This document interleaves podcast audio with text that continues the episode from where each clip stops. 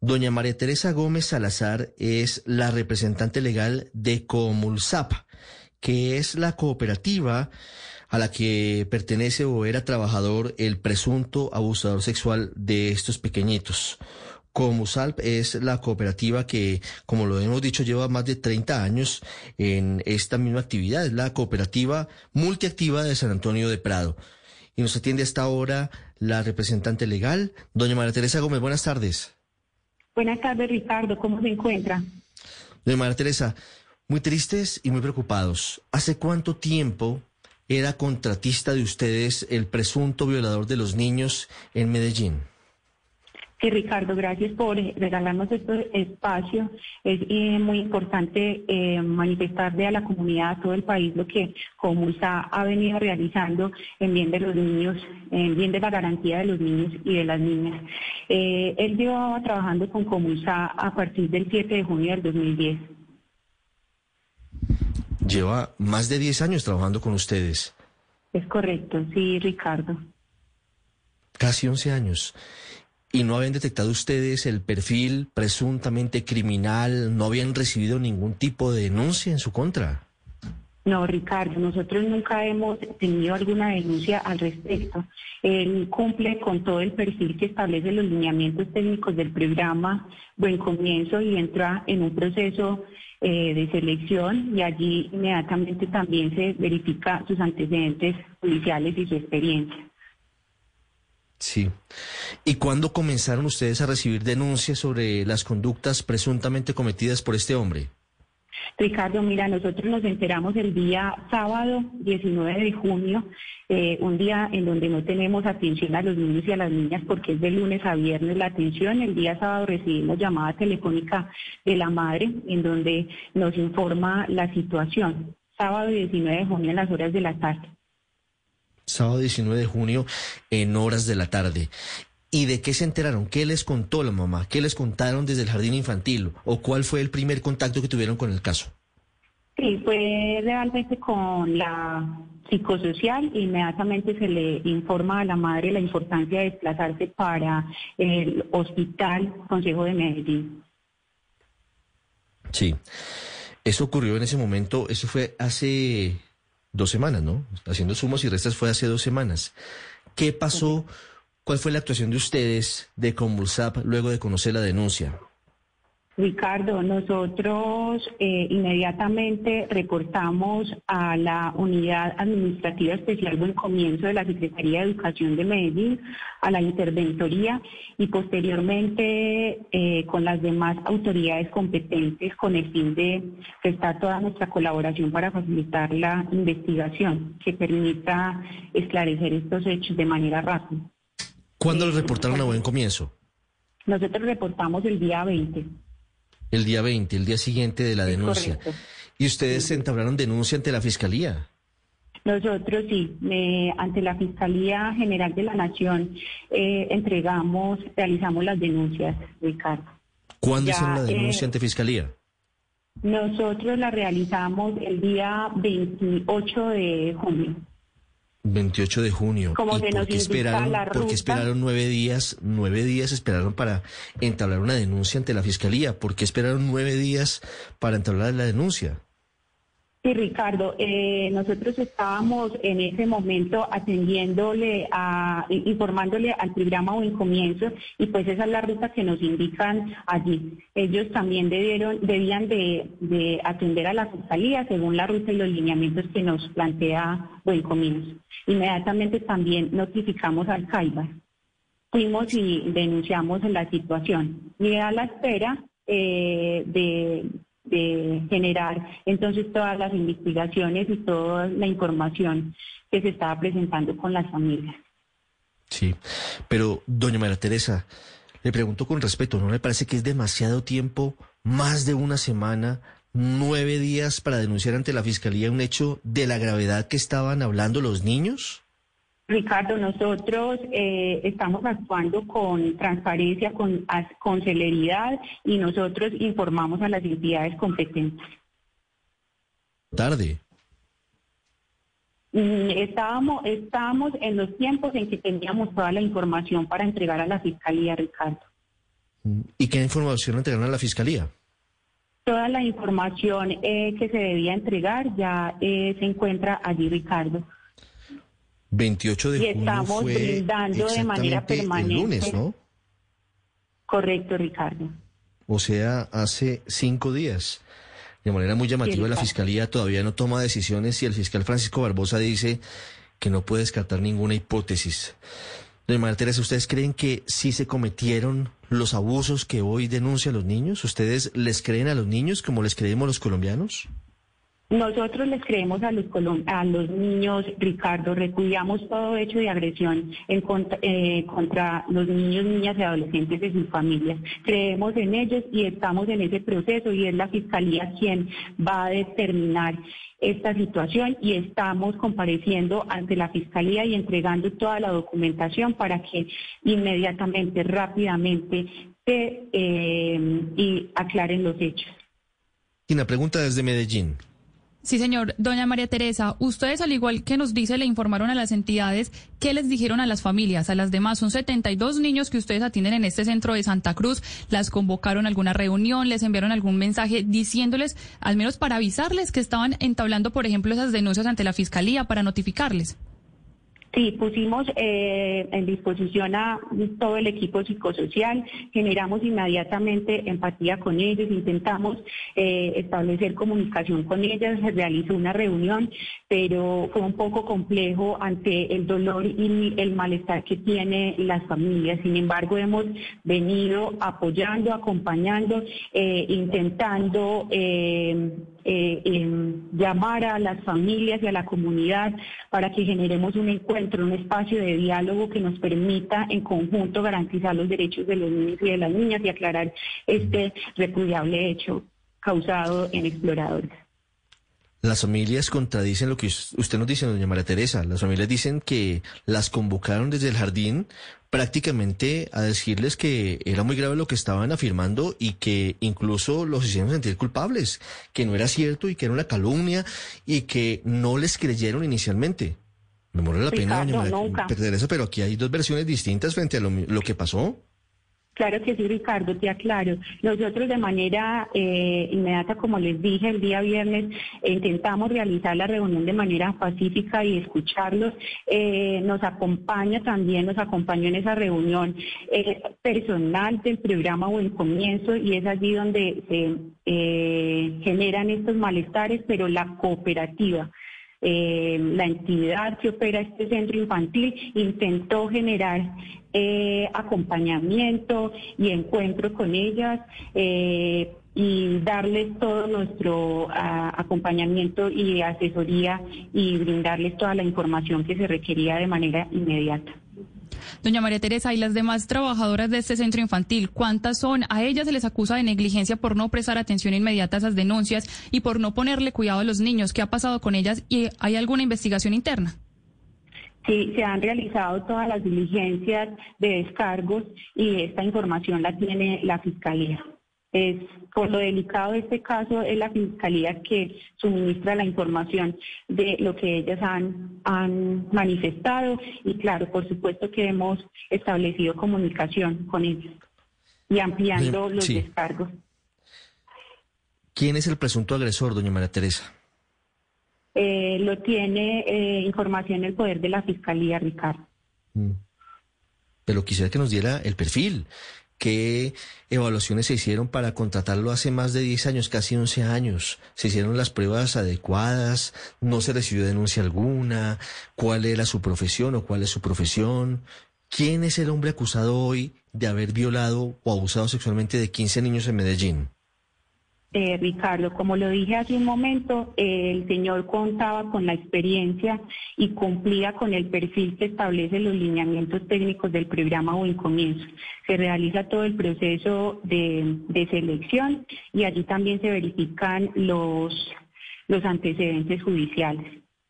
Sí, pero aquí estamos dándonos cuenta, doña María Teresa, que no solamente son antecedentes judiciales, si este bárbaro, si este criminal estaba trabajando hace 11 años con ustedes, ¿qué van a hacer para saber si a lo largo de estos casi 11 años no había cometido hechos similares? Eh, claro, Ricardo, eh, para nosotros es muy difícil eh, determinar si una persona ha realizado estos hechos, estos hechos deplorables. Ricardo, mm, se hace todo el debido proceso de acuerdo a las indicaciones que nos da el lineamiento y a los procesos de selección que se tiene en la entidad. Sí, y yo entiendo el debido proceso y la presunción de inocencia y todos los eh, elementos fundamentales que hay en los procesos colombianos. Pero estamos hablando de niños, de María Teresa. Hace 10 años eran pequeñitos, no sé si fueron o no víctimas de abuso sexual, pero seguramente quien ha sido violador o abusador y eso lo determinará la justicia, pues no es la primera vez que lo hace. ¿Ustedes han pensado en hacer algún tipo de evaluación hacia atrás para saber si hay otros casos o no les interesa? Claro, Ricardo, por supuesto, estamos en defensa total de los niños y de las niñas y tenemos que seguir garantizando los derechos eh, de nuestros niños. Entonces, estaremos muy pendientes y atentos em, eh, en, revisar y ajustar los procesos, pero estamos convencidos que lo hemos hecho eh, como debe de ser. llevamos 33 años em, con el compromiso en la prevalencia y garantía de los derechos em, de los niños y las niñas, adolescentes y sus familias, Ricardo. Mm, pero alguna falla tienen que reconocer. Que un violador se le cuele a uno, pues algo señala que está fallando, ¿o no? Alguna alarma tiene que mm, encenderse.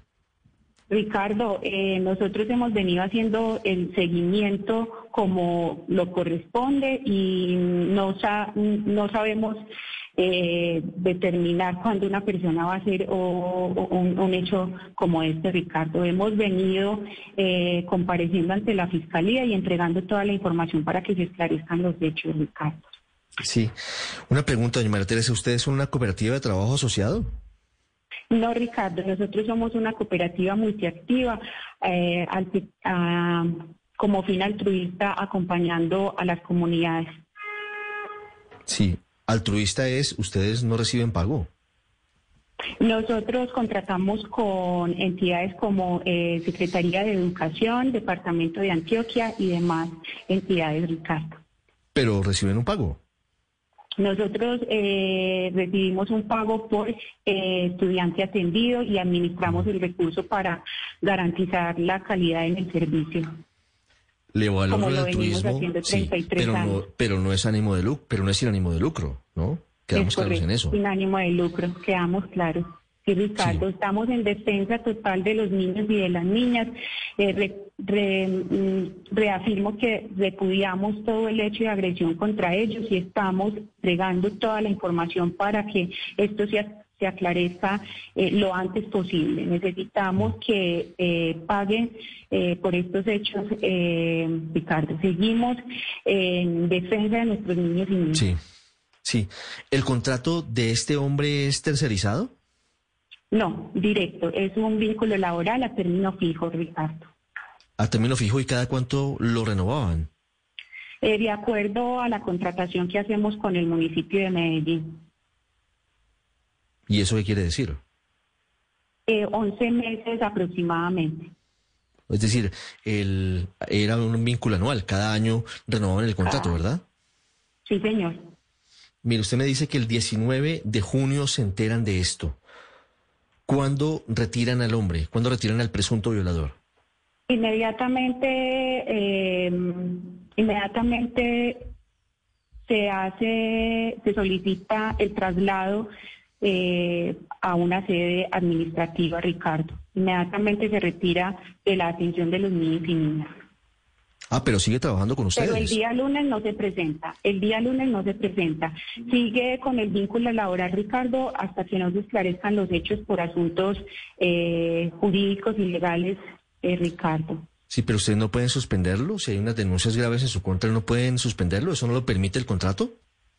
Eh, Ricardo, no. ¿Y entonces cuándo pueden suspenderlo? ¿Si lo condenan? Ricardo, estamos esperando, no, no Ricardo, estamos esperando eh, información de, de, la Fiscalía y desconocemos este señor dónde se encuentra, desconocemos su paradero, no hemos tenido contacto con él, sino con un contacto, un abogado que dice ser su apoderado, desconocemos totalmente dónde se encuentra, entonces eh, estamos a la espera de las orientaciones adicionales de Buen Comienzo y la Fiscalía, Ricardo.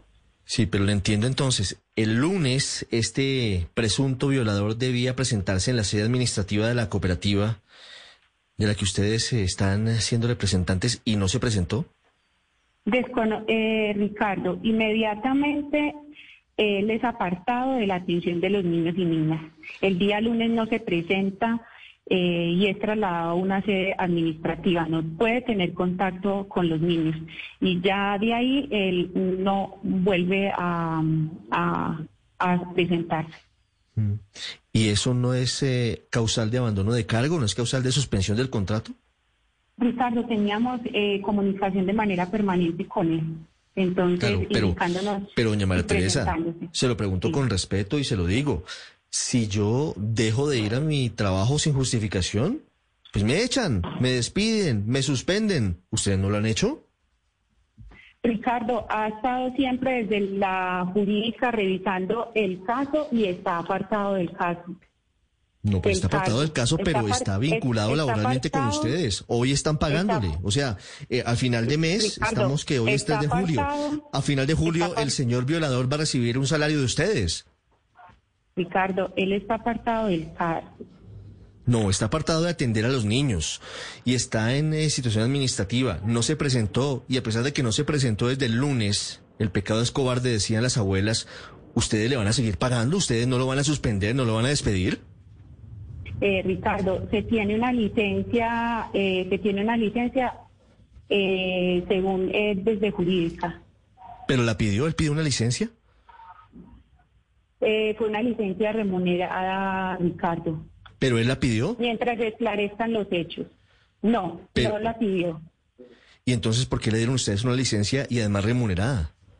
Ricardo, está separado del cargo. Eso es lo más importante en este momento. Que no Pero sigue vinculado con ustedes, doña María Teresa. Sigue vinculado y ustedes le están pagando.